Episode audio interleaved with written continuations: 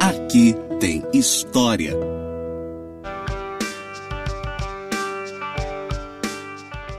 Olá, eu sou a professora Rafaela Machado e esse daqui é mais um podcast do Aqui Tem História. No episódio de hoje, a gente vai falar sobre os 108 anos do mais querido de Campos, a história do futebol campista contada através do Goitacás Futebol Clube. Sou Goitacás, sou Goitacás até morrer. O futebol é paixão dos campistas e aqui não há quem não se divida em torcida declarada por um dos tradicionais times de futebol de Campos. Ao completar 108 anos de existência, a coluna do Aqui Tem História vem trazendo a trajetória do centenário Goitacás Futebol Clube, primeiro clube sagrado campeão da cidade no Campeonato Campista em 1914.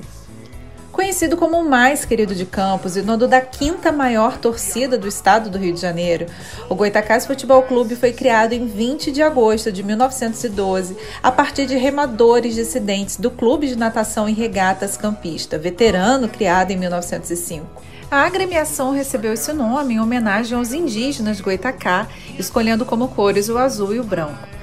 Em notícia divulgada pela imprensa sobre a criação da agremiação, o aparecimento era tornado público através da denominação Clube Futebol, sem menção ao nome oficial. Pouco após a criação, a primeira partida teve lugar já em 25 daquele mês de agosto, enfrentando com vitória de 2 a 1 o também recém-criado Internacional. A primeira diretoria efetiva foi eleita em 1 de setembro e teve Luiz Carlos Cabral como presidente e Roberto Melo como vice, estabelecendo a casa do primeiro tesoureiro, Otto Nogueira, como sede provisória na rua 21 de abril. Da diretoria faziam parte também Jaime Rego como segundo tesoureiro, Rudá Martins como primeiro secretário, Álvaro Nogueira, segundo secretário, João Cunha, fiscal e Manuel Patrão como procurador. O time que enfrentou o Internacional na primeira partida do Goitacás era formado por Claudinier, Mário Manhães, Catete, Álvaro Nogueira, o mesmo segundo secretário, Estevão Almeida, Adelino, Laranjeira, Lincoln, Jorge Gomes, Didi e o próprio Otto Nogueira.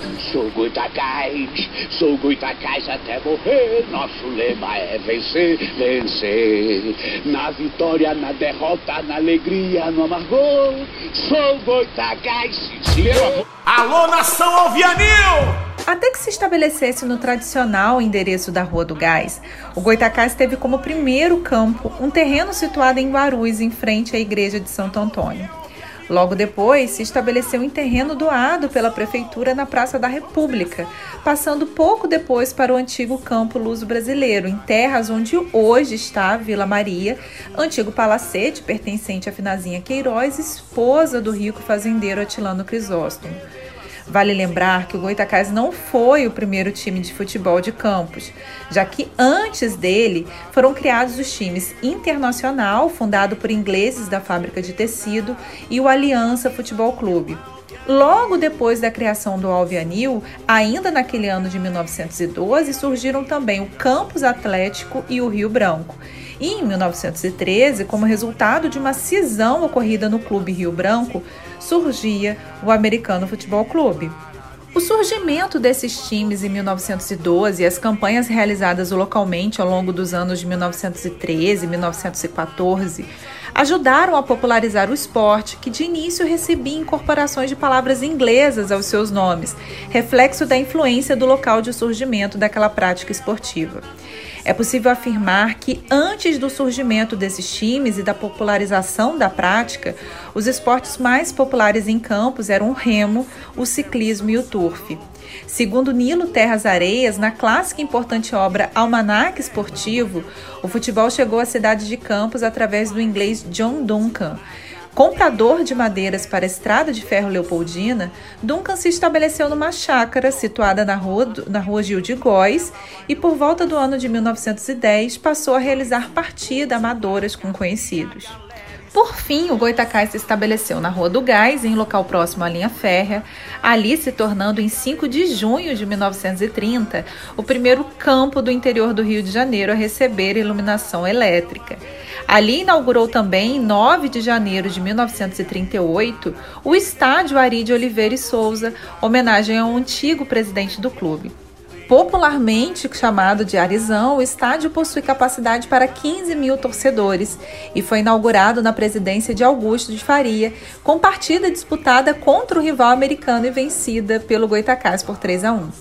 O primeiro gol foi feito por Otto Nogueira, um dos fundadores do clube. E é interessante notar também que Augusto Faria fora também jogador do clube.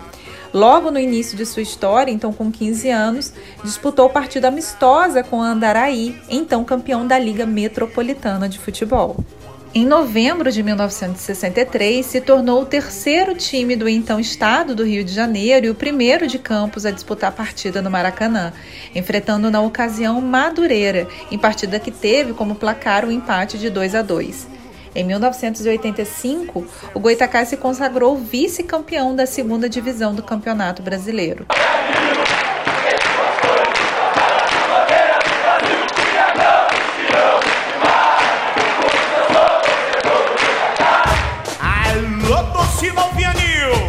Grande torcida do time é outro de seus destaques. Atrás apenas do Flamengo, Fluminense, Vasco e Botafogo, o Goitacás reúne não apenas a maior torcida do interior do estado do Rio, quinta de todo o estado, mas também, segundo pesquisa realizada em 2012 pelo IBOP, 70% entre os torcedores de campos dos Goitacazes. Localmente, as partidas mais celebradas são as disputadas com o também centenário tradicional americano Futebol Clube, clássico intitulado pelas torcidas como Goitacano. O primeiro confronto entre os dois times se deu em 1914 e terminou com a vitória do Goitacás por 4 a 2. Nas disputas do campeonato campista, o americano se consagrou campeão por 27 vezes contra 20 do Goitacás. Goitacás e o americano celebraram também partida amistosa pelo centenário do clássico Goitacano em 2014, disputado em Macaé, e com placar apertado de 1 a 0 para o Goitacás. E agora algumas curiosidades a respeito da história desse centenário clube campista. Na década de 30, o Goitacás, assim como outros times campistas como o Americano e o Rio Branco, chegaram a ter times femininos de futebol que disputaram torneios pela cidade. O Goitacás foi também o primeiro time a ter um campo com iluminação pública no então estado do Rio de Janeiro, isso em 5 de julho de 1930. Onde hoje está o Arizão, foi organizado em 1886 o Clube Atlético de Campos, destinado à prática do atletismo e funcionando até 1889. Olha só, além de ter revelado o craque Amarildo, que participou da seleção brasileira e foi consagrado destaque na Copa de 62, o Goitacás foi o segundo time campista a ter um jogador na seleção, honra que coube a Amaro da Silveira, titular na disputa do Campeonato Sul-Americano de Futebol em 1923. Vale ressaltar que o primeiro campista a ter vaga na seleção brasileira foi o jogador do americano Policarpo Ribeiro. O mais famoso torcedor do Goitacás é o ator Tonico Pereira, embora poucos saibam que ele também já chegou a vestir a camisa do time como jogador. A torcida joga tanto quanto o time. Enquanto eu for torcedor, tiver forças para torcer, eu estarei jogando com o Goitacás. Se você deseja saber mais sobre o futebol campista, consulte o clássico de Paulo Orives intitulado História do Futebol Campista, o Almanaque Esportivo do Jubileu de Ouro do Futebol Campista, escrito por Nilo Terra Areias, e Ídolos do Nosso Esporte, a História Esportiva de Campos, e Centenário do Futebol de Campos dos Goitacazes, ambos de Elvio Santa Fé. No Facebook, também em blog, Memórias Goitacás Futebol Clube celebra a história do time em fotos e informações. Também o torcedor e professor Ricardo Antônio Machado Alves, junto à produtora Coque Filmes, está captando imagens e realizando pesquisas para finalizar um documentário sobre a história do time. O documentário deverá ser lançado ainda no ano de 2021, com foco entre os períodos de 1966 a 68.